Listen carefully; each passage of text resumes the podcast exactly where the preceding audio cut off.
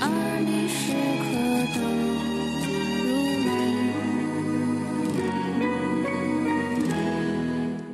早上好，收音机前听众朋友，这里是早八点天天说事儿节目，我是张瑞。最新的上传的内容是新闻不褪色，二零一五年之前的一些音频的分享。今天是星期一，周一回头看。首先，上个星期有一些主题啊，比如第一个主题回家，正如我们今天的开场歌曲的歌名那样，离家最近的路。到了春运开始，回家成了一个城市迁徙的主题。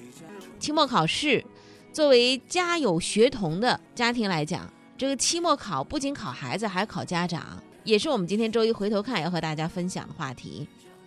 还有一件大事儿，在上周，浙江省省长袁家军。在浙江省第十三届人大三次会议上做政府工作报告。这二零二零年我们浙江要怎么干呢？两会当中传递出来的不仅仅有着怎么干的信息，还有着一些过往的盘点和未来的期许，自然也是上周回头看的重要话题。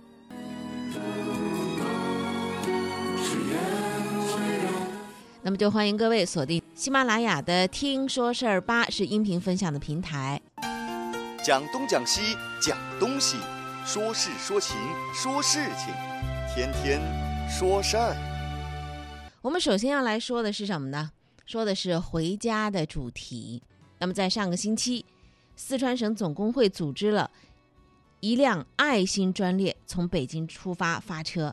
这辆专列上头呢，有九百四十多名四川籍的在北京务工的人员，在外打拼一年，他们都给家里人带去了些什么样的礼物呢？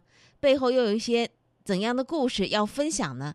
这趟爱心专列上头的回家故事，是我们今天首先要和大家一起来分享的音频内容。有没有给家人准备礼物啊？给我们看一下好不好？是带给我儿子吃的，我儿子现在读一年级了。嗯，嗯，他他在家里面，就就买了他喜欢吃的东西带回去。多长时间没见着儿子了？快一年了。我还没有回家的时候，他都都在车上一直给我打电话，他说：“爸爸，你什么时候到家？”他知道我回来，但是其实很开心。过年我会在家好好陪着你，过一个开心的年。幸福的你。不能唱的话，大家会。在那遥远的小山村，小呀小山村，我那亲爱的妈妈已白发鬓。我为啥一唱歌就得哭了？我生我养我的母亲，嗯，八十岁了。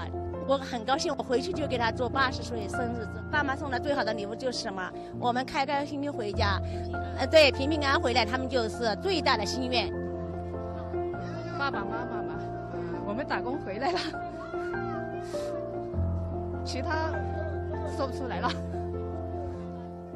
真的说不出来了，就不说了吧。为为为什么说爸爸妈妈打工回来你会会会流泪？为什么？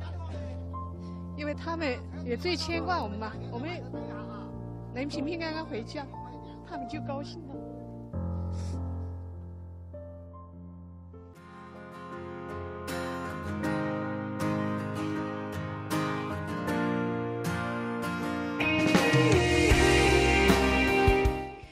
在欢歌笑语的回家的列车之上，真没想到一首歌就把周围的人给唱哭了。一首老歌，《小山村》啊，呃，场景，山村里头的人，故事，啊，有的时候我们可能不必去证明什么，只是内心的那种牵挂。所以这个时节当中啊，呃，一个回头看的重要的话题就是有关于回家。其实每年到这个节点，回家都是一个主要的话题。上周还有一个视频是来自于央视新闻。如果你没有跟家人说你今年回家，当你出突然之间出现在家人的面前的时候，他们是什么样的反应呢？不行，现在就要。儿子，你怎么回来了？你怎么回来了？你不是不回来吗？你想死我了！你怎么那么坏？你儿子。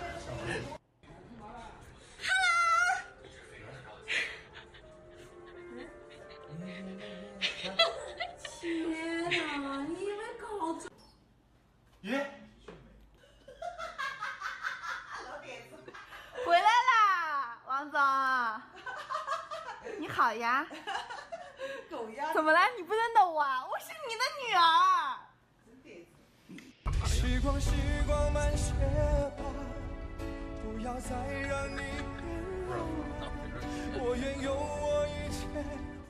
突如其来的出现在面前的最亲的人的身影和笑脸，给家人来了一个惊喜。这种惊喜，我们看到的这个画面表情是什么呢？刚开始的时候犯愣，咦，不是不回来吗？再仔细一看，诶，自己日夜想念的、特别熟悉的那张脸，然后瞬间是什么啊？喜笑颜开，甚至还有高兴的跳了起来的。那么你回家的时候看到亲人的第一个表情会是什么样子的呢？现在媒体可能也在，比如说征集啊，一些你回家跟家人在一起的一些照片之类的。其实我觉得我们不是去拍下来发给什么媒体啊，然后让它登出来啊，这不是主要的目的。如果你正准备回家，而且正在回家的路上，你不妨可以用你手里的这个小小的手机，就把它开到视频的页面之上，你去记录一下，看看你家人看到你的第一个反应会是什么。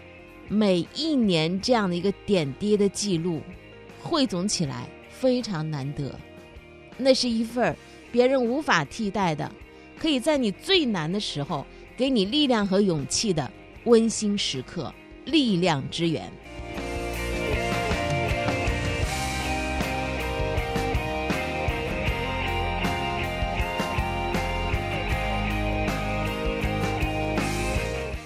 春节回家，自然还带来了人流的迁徙、进出，这就是春运。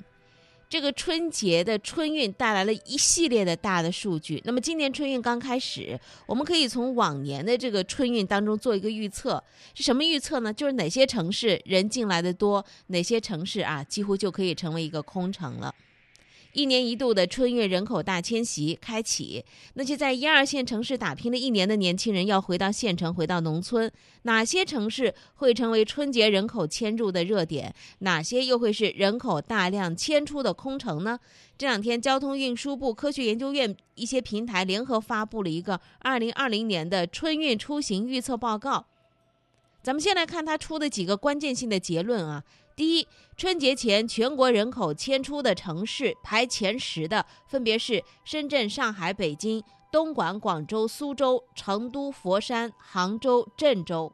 第二个结论是什么呢？春节前全国人口迁入的城市排前十的，周口、阜阳、上饶、赣州、茂名、商丘、黄冈、信阳、衡阳、湛江。另外，这个报告还对于反向春运进行了个预测。重庆、北京、广州、成都这十个城市啊，呃呃等等，会成为反向春运的热点城市。我们刚才从这些城市当中可以看到，首先是春节人口迁出的十大城市啊，因为春节大部分都是从常住地回到户籍地去过年的，所以一个城市的迁出的人口数量要能够在全国排得上名。它肯定得有一个非常庞大的人口基数，这是一个基本的条件。深圳、上海、北京十个城市当中，除了东莞和佛山之外，其他的都是千万人口俱乐部城市。郑州是二零一八年年底突破千万人口，杭州是二零一九年年中的时候官方的发布数据。随着杭州的晋级，人口千万俱乐部城市目前一共有十六个，其中还包括临沂、南阳等等。当然，他们很难成为迁出的热点，因为当地的人口本身就是大量流出的。外来常住人口的数量，比如说像北京、上海这样啊。他们就相当于一个是二线城市的规模了，就常住人口的数量相当于一个二线城市规模了。那么这部分人如果返乡之后，像大的城市难免就会出现形同空城啊。春节人口迁出数量排第一的是哪里呢？深圳啊，所以这空城的呃情景场景在深圳是更加的典型。深圳比较年轻，一般意义上的土著比较少，所以就算是大量已经落户的年轻人，还是得回到老家过年。所以春节深圳的空城指数是首屈一指的，春运的买票难度也是排在第一档的。比如说，你要买这个，嗯，深圳北上车的那个高铁票啊。都是得加价的。买两张票，据说现在要加五百块钱左右才可以买得到。那么东莞呢，也是排在了广州之前，就是迁出的这个城市啊，空城指数，呃，佛山呢也是排在了杭州之前啊，排名在第八。同样的道理，都是不意外的。东莞和刚刚迈入 GDP 万亿俱乐部的佛山都是非常典型的工业城市。再来看那个迁入的城市，春节人口迁入的十大城市。我们看到的呢，什么周口、阜阳啊、上饶啊、啊衡阳啊、湛江等等啊，基本上这些城市都是三四线城市。地域分布上来看，河南三个，江西两个，广东两个，基本都是劳动力大省。广东有茂名和湛江两个城市入围，说明什么呢？广东是一个贫富分化最严重的地区之一。二零一八年，茂名和湛江的 GDP 都在三千亿出头。同样是地级市，那么跟这个东莞跟佛山相比，经济实力、人口的吸引力相差就特别大了。而且不户籍人口的基数高的同时，像这些城市还出现了两低，什么两低呢？常住人口数量低，城镇化率低。根据第一财经的这个梳理，二零一八年中西部的净流出人口超过一百万的城市有十七个。这个报告当中还有一个就是反向春运的十大热点城市啊，进行了预测。这是哪十个呢？重庆、北京、广州、成都、上海、深圳、杭州、西安、长沙、郑州。什么叫反向春运？就是说，呃，过年的时候不是年轻人回老家，而是老人从家乡到城市来跟孩子一起过年。这就叫反向春运。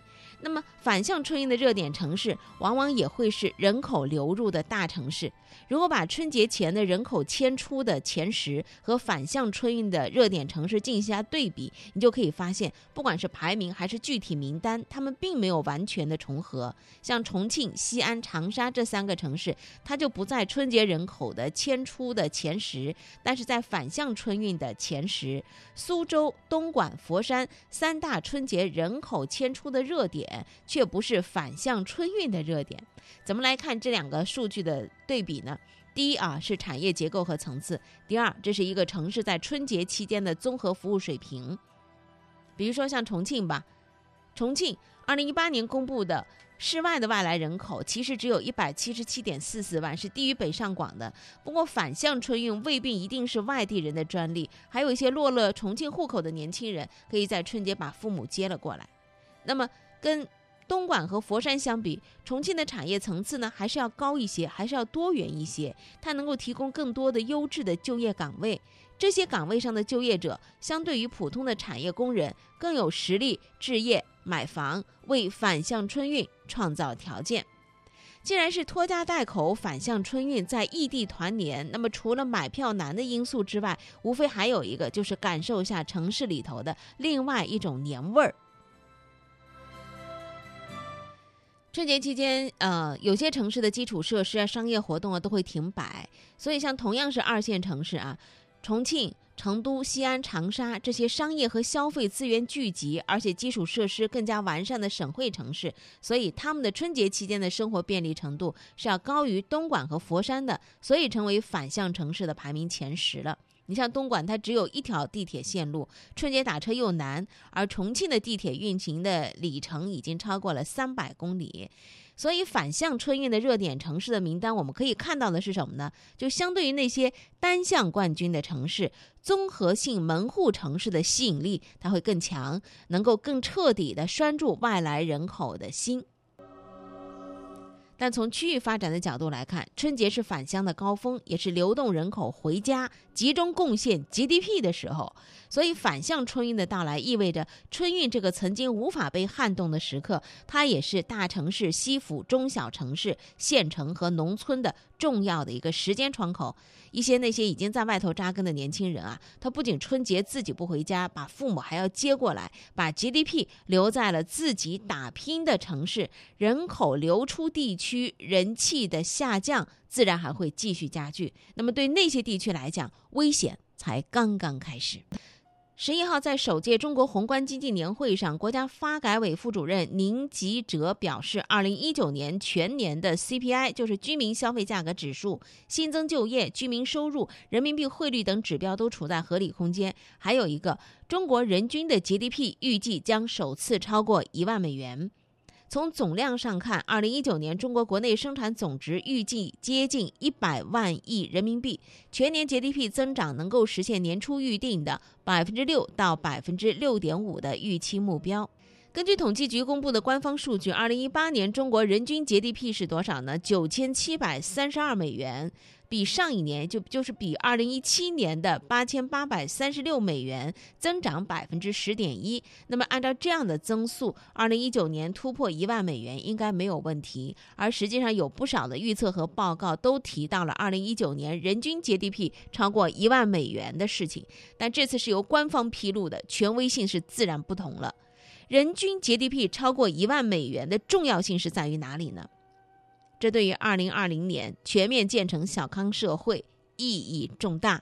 虽然全面建成小康小康社会在这个人均 GDP 方面的指标呢是超过三千美元，但是超过一万美元是更加强有力的一个保障。另外还有一个就是人均 GDP 超过一万美元，它也是一个非常重要的坎儿。什么坎儿呢？就是以前经常有一些呃社会学家和经济学家挂在嘴边的。叫中等收入陷阱，因为有一些国家，比如说像俄罗斯、巴西、墨西哥这些国家，就是在这个阶段纷纷的步入了中等收入陷阱。所以，对于人均 GDP 超过一万美元，我们感受到全面建成小康社会的这个目标的实现的同时，还要提前有一个对应的应有的应对之策。避免进入中等收入陷阱。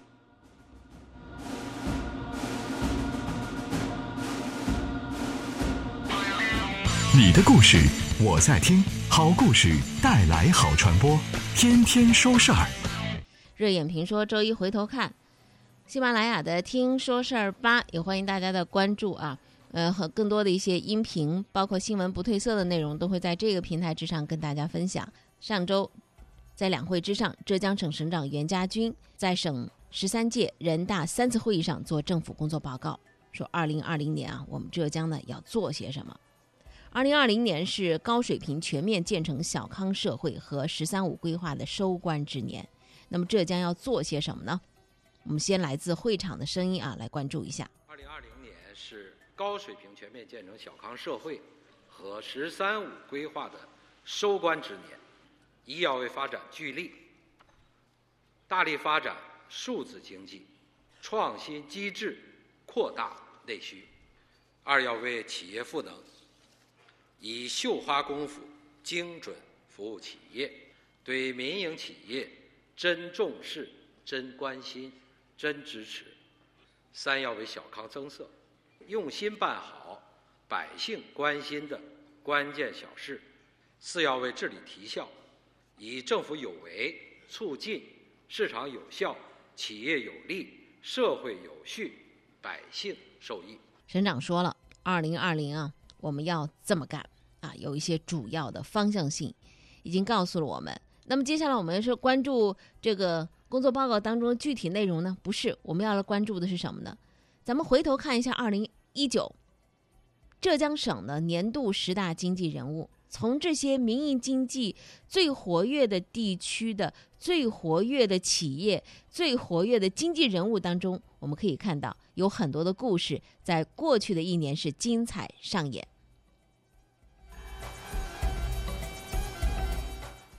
二零一九年度浙江十大经济人物的这个名单列出来之后，我们看到其中既有。呃，富可敌国的明星啊，也有走入中南海的专家，有草根创业的代表，也有知识创富的典型，还有打造资本旗舰的少帅，也有在二级市场掘金的传奇股神。比如说，第一位列入的马云。二零一九年九月十号，阿里巴巴成立二十周年的日子，五十五岁的马云正式宣布卸任阿里巴巴董事长。他说：“阿里只是我的一个梦想而已，我还很年轻啊，我还有很多地方呢没去折腾，还有很多事儿想做。”十月十五号的晚上，在新加坡举行的二零一九福布斯全球 CEO 大会上，马云被授予福布斯终身成就奖。第二位，陈纯，工中国工程院院士、浙江大学的教授陈纯参加了。由习近平主持的中央政治局关于区块链技术发展现状和趋势的第十八次集体学习，这是在二零一九年的十月二十四号的下午。那么陈纯呢参加这个会议，并就这个问题做了讲解，谈了意见和建议。这是中国区块链发展史上里程碑式的事件。当天晚上，新闻联播和播出了，引发了特别是资本市场的极大关注。陈纯更是成为焦点中的焦点。陈纯除了他的院士和教授的身份之外，他还是区块链公司杭州趣链科技的董事长。参股趣链的新湖中宝、浙大网新也因此成为网红公司。第三位的沈仁康，二零一九年十月二十六号，浙商银行回归 A 股，成为全国十二家股份制商业银行当中又一家面向全国投资者的公司，浙江第三家市值千亿的 A 股公司。沈仁康，他是二零一四年的七月从衢州市市长的任上调任到了浙商银行，成为该行的第三任董事长。二零一六年三月，沈仁康带领浙商银行在港交所上市。那么这一次 A 股上市，也让浙商银行又站在了新的起点之上了。排第四位的叫王坚。二零一九年十一月，两院院士增选结果揭晓，阿里巴巴技术委员会主席王坚当选中国工程院院士，成为民企院士第一人。王坚本硕博，毕业于原来的杭州大学的心理学系，而且还做过系主任，后来加入微软亚洲研究，零八年加盟阿里，是阿里云的创始人。这次当选。成为原杭州大学八名，也是浙江大学三十名的本科毕业的院士之一。第五的王军金，君瑶集团的董事长。一九六九年出生于温州苍南，是风云浙商王君瑶的弟弟。二零零四年，年仅三十八岁的王君瑶英年早逝，王军金临危受命，成呃出任了君瑶集团的掌门人。二零零五年的君瑶集团获准筹建上海吉祥航空，十年之后，吉祥航空在 A 股上市，王氏三兄弟胆大包天的梦想最终实现。排第六的叫徐永安。总部位于杭州的南华期货在上交所上市，这是去年八月三十号的事情，成为沪深期货第一股。横店集团董事长、总裁徐永安现场敲锣，这是二零一七年以来徐永安连续三次在上交所为横店影视、德邦照明等三家横店系公司上市庆贺。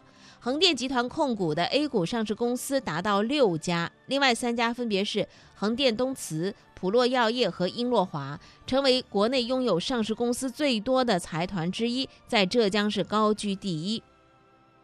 排第七的叫邓辉。二零一九年七月二十二号，科创板开板，二十五家公司集体上市，在来自浙江的三家公司当中，最具有代表性的首推红软科技。红软科技是国内视觉人工智能领域的领军企业。公司创始人、董事长、总经理邓辉，一九六二年五月出生，美国国籍，博士学历，曾经在英国剑桥大学卡文迪许实验室从事博士后的研究工作。一九九四年，他创立红软科技公司。上市之后，他已经呃上市的时候，他已经五十七岁了。红软科技最新市值两百二十六亿，在浙江八家科创板企业当中稳居第一。排第八的叫方毅，方毅，一九九九年保送浙江大学，并进入了竺可桢学院混合班。二零零一年进入浙江大学创新和创业管理强化班，并且做班长。零三年保送浙江大学计算机学院的硕士研究生。说他是干了些什么呢？二零一零年，他创办了每日互动，任公司董事长、总经理。公司的核心产品是个推。二零一九年三月二十五号在创业板上市，最新市值一百四十七亿。方毅是八零后的浙商自主创业的杰出代表。排第九的是陈德军、陈小英，他们是干什么呢？原来的申通快递啊。呃，公认的这个桐庐四快递三通一达当中，公认的鼻祖是申通快递的创始人陈小英的丈夫聂腾飞，一个来自桐庐县歌舞乡的山区青年。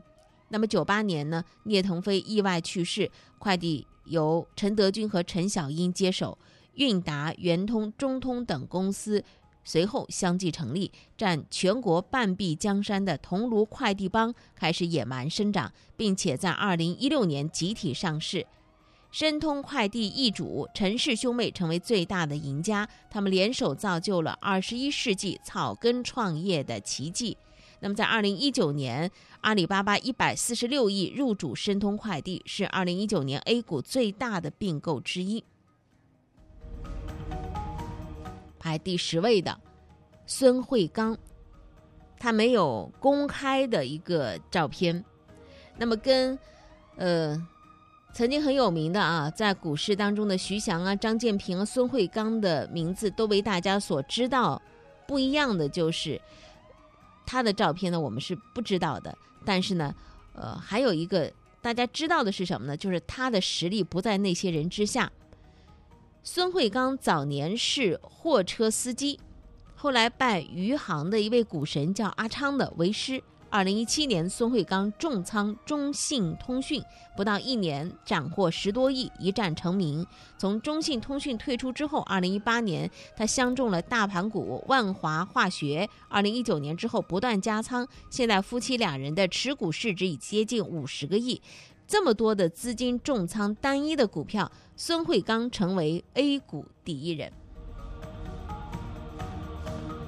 后面还有一些年度的提名人物啊，比如说孔建平，他是迦南运智联席董事长，成为中国区块链的第一股；张秀秀强，中国巨石的总经理。二零一九年，中国巨石迎来上市二十周年，成就了玻纤工业全球第一。陆华玉，宁波银行的董事长。二零一九年，宁波银行的市值突破千亿，稳坐浙股第二把交椅。尤小平，华丰集团的董事长。二零一九年，华丰安伦以一百二十亿的估值并购华丰新材，华丰集团三大板块全部上市。张小华，红狮水泥的董事长。二零一九年，他们做的是拿拿出了三十四点九亿，拿下了杭州银行七十二亿定增的一半，现金流之充沛是全国罕有的。沧海横流啊，方显英雄本色，心有多大。舞台就有多大。二零一九年，在很多的企业经营过程当中，都嗯听到很多的哀叹之声啊。但是，大批来自浙江的风云人物却异军突起，在中国经济上头画出了浓墨重彩，平添了一抹亮色。浙商在哪里，中国经济的活力就在哪里。生活总能让我们百感交集。天天说事天天说事儿，关注生活，品味人生，感受温暖，共享和谐。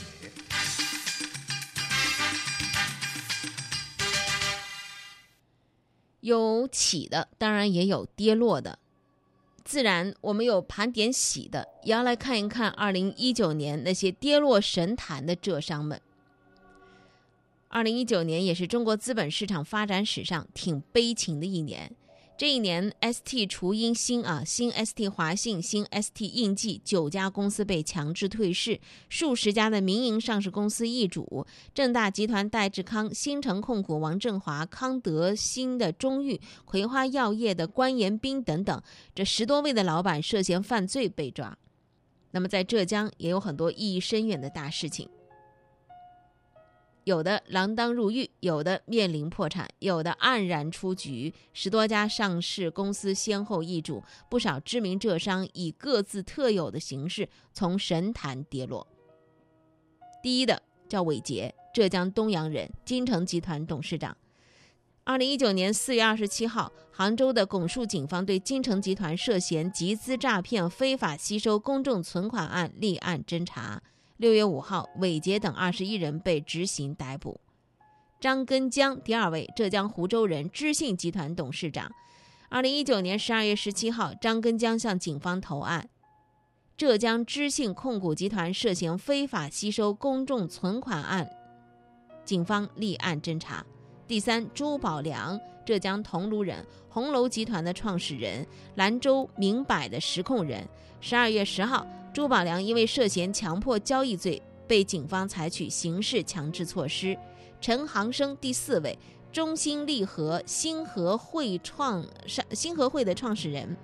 二零一九年四月七号，他自己投案。警方对于兴和会涉嫌非法吸收公众存款案立案侦查。五月十五号，这些人因为涉嫌集资诈骗被执行逮捕。排第五位的是包海峰，浙江台州人，东荣集团实控人。去年的十二月二号，东荣集团因为涉嫌非法吸收公众存款被警方立案侦查，二十七人被采取刑事强制措施。钱志龙第六，浙江嘉兴人，爱财集团董事长。去年的十二月二十九号，爱财集团旗下公司杭州幸福资产有限公司因为涉嫌非法吸收公众存款，被警方立案侦查。钱志龙主动投案。第七，周晓光，星光源城董事长。二零一九年的四月二十八号，金华市中级人民法院受理星光集团破产重整。金良顺，浙江绍兴人，金工集团董事长，金工科技会计山的实控人。二零一九年九月十七号，绍兴市柯桥区人民法院受理金工集团破产重整。熊旭强，银翼集团董事长，银翼股份河池化工实控人。二零一九年的十二月二十号，宁波市中级人民法院受理银翼集团破产重整。赵瑞勇，浙江诸暨人，长城影视集团董事长，长城影视、长城动漫、天目药业的实控人。二零一九年十二月二十一号，因为向建设银行西湖支行贷款一点三亿多元到期不还，被杭州市中级人民法院悬赏一千三百零七万元征集财产线索。以上只是说了十位，只是二零一九年跌落神坛的诸多浙商当中的十位而已。这一年当中还有其他的挺多的，来自衢州的瑞康系的掌门人夏建统，乐清的华谊电器的实控人陈道荣。来自义乌的华鼎股份董事长丁志明，来自武义的东方园林董事长何巧女，来自台州的青年汽车董事长庞青年，来自萧山的金华集团呃金马集团董事长徐建初，来自绍兴的亚太药业董事长陈饶根等等，都有着各自的落寞和心酸。资本市场不相信眼泪，大浪淘沙每天都在进行。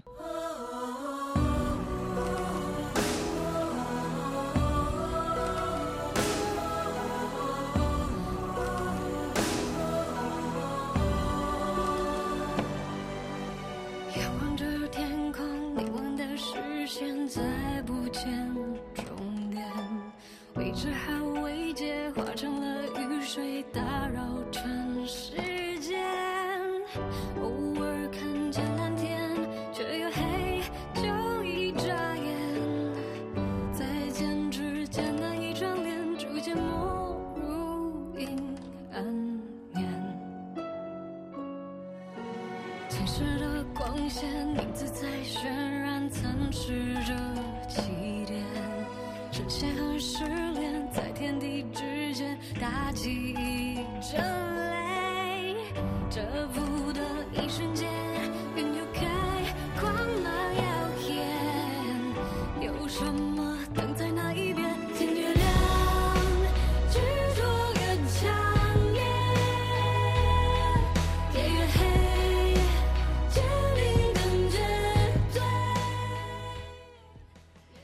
一回头看，还有一个话题是什么呢？期末考，期末考考孩子，还有考家长的。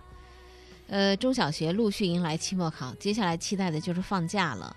在上海的一个小学里头，比孩子先走上考场的，却是一群爸爸妈妈。期末复习课上头啊，一位五年级的数学老师给孩子布置一份特殊的作业，说你们就把我们这个学期啊数学课上学的一些内容，自己出一份完整的考卷拿回家去，让爸爸妈妈来完成啊。然后呢，你再来批改订正。这老师真的好聪明啊！因为有的时候学习啊是要输出之后才能够加深记忆的，这是非常巧妙的一个复习的方法。那么家长拿的这个卷子之后，他们做的怎么样呢？孩子给批改的情况怎么样呢？这就是上个星期啊，我们说到期末考这个话题的时候，特别有趣的一个反向的，呃，反应吧。家长能考几分？考满分的有吗？不多，就一个啊，这一个班级当中就一个，而且那小监考老师特别严格，没收了所有的电子设备。一笔一画的啊，你必须在他的面前打着草稿。奋斗了一个晚上的老父亲、老母亲直言说：“哦哟，这是我毕业之后第一次完整的做卷子啊！”然后再看看自己千疮百孔的卷子，特别的感叹：原来我们的孩子的学习也是很难的，因为我自己也未必能够做得到。那么孩子什么反应呢？这个小老师们出卷子比做卷子更加的起劲儿，而且出题的质量都还挺高的。很多的孩子还特别设置了拓展题、思考题的板块，内容呢还有特别典型的奥数题等等，甚至还包括了函数题。面对孩子们的灵魂拷问，家长只能够大啦啦啦写下两个字“不会”，然后孩子在旁边用红笔打了一个叉叉，扣多少多少分儿。要考高分真是不容易啊！爸爸妈妈也不敢马虎。这两个班级八十个孩子，除了个别家长因为出差在外。第二天有七十一个家长准时交卷了，大部分家庭是派出了爸爸来接受挑战。孩子们对家长的要求很严格，比如说有的孩子大笔一挥，在学习习惯那一栏就写了三个字“不合格”；有的孩子在八十九分的成绩旁边还做了一个批注，还是红笔批注，太可怕了，已放弃治疗了。有的看到妈妈层出不穷的小毛病，还写下了评语。妈妈，你的数学好像不太 OK 的样子啊！为了争一口气，给孩子做榜样，很多家长都拼了。第二天，那数学老师的朋友圈都被家长给刷屏了。有家长就说：“哼，拿个一百分给你看看，免得你拿遗传说事儿。”一位叫做易姿的他的爸爸非常认真的按照平时对儿子的要求，严格按照答题规范完成了这个卷子。终于，他拿了满分，没有辜负一姿妈妈的期望。但是也有些家长没那么幸运了，只能够哀叹：啊，计算怎么错了呢？单位怎么可以想当然呢？我平时训他的话，简直都被他如数奉还给我了。有一个孩子妈妈在卷子上头考了七十八分，结果这个孩子在他的卷子旁边用红笔写着：“回家请家长签名。”真没想到，当爸爸妈妈。还有今天啊，不容易吧？被人叫一声爸爸，叫一声妈妈，那不仅仅是一个称呼，身上担子重着呢。生活总能让我们百感交集，天天说事儿，天天说事儿，关注生活，品味人生，感受温暖，共享和谐。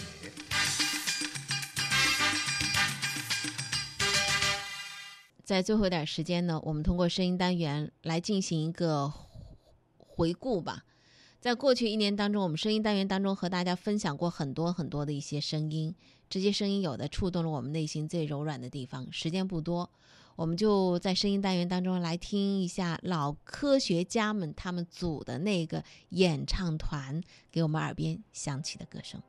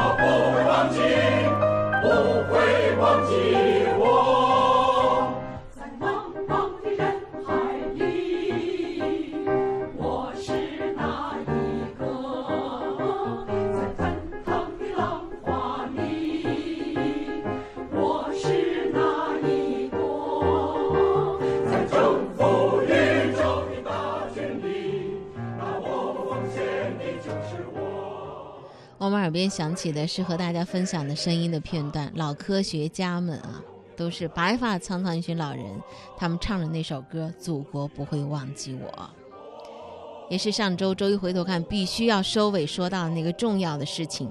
我们最高的奖奖给最亮的星。上周国家科学技术奖励大会，很多的画面让我们内心感动。感谢收听今天早八点天天说事儿节目。生活比新闻更精彩。